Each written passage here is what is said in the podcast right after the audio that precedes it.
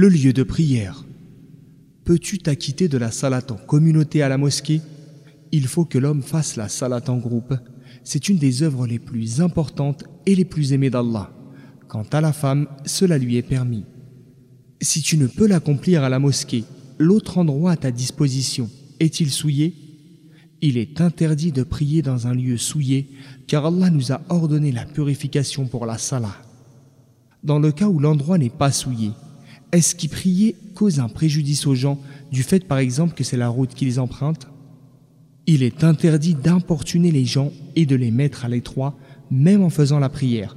Tu dois choisir un autre endroit. Y a-t-il dans cet endroit quelque chose qui te déconcentre de ta prière comme des images ou du vacarme?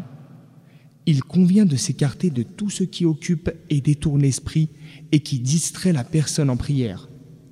Parmi les spécificités de cette communauté et les effets de la miséricorde divine dont elle bénéficie, il y a le fait que la salat est valable en n'importe quel endroit de la terre.